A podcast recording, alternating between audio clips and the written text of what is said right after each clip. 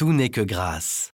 Sur fond de ciel nébuleux, trois jeunes femmes s'enlacent délicatement, flottant parmi des nuages et des voiles tourbillonnants.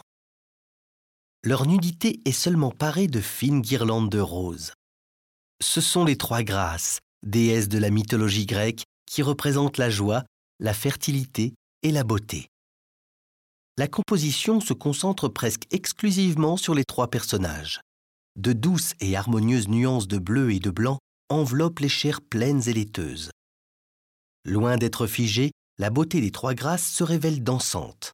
Leurs corps en apesanteur sont légers et aériens. Et chacune d'elles regarde dans une direction différente pour mieux dynamiser l'ensemble. Mais c'est le corps entièrement dévoilé de la déesse située au centre, lascive et appuyée sur ses compagnes, qui attire surtout le regard. Une lumière irisée vient caresser sa peau et le point le plus lumineux de l'œuvre n'est autre que son ventre.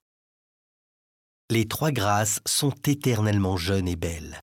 Et Fragonard met la peinture au service des canons de beauté du XVIIIe siècle pour qu'elle soit le plus agréable possible à l'œil. En 1769, le roi de France Louis XV offrit le château de Louvciennes à sa maîtresse, la comtesse du Barry. Et c'est à Fragonard que fut confiée sa décoration, à laquelle appartiendrait cette œuvre typique du rococo, ce mouvement artistique français du XVIIIe siècle qui se caractérise par sa légèreté, ses figures charnues et ses couleurs estompées, et dont Fragonard fut l'un des plus brillants représentants.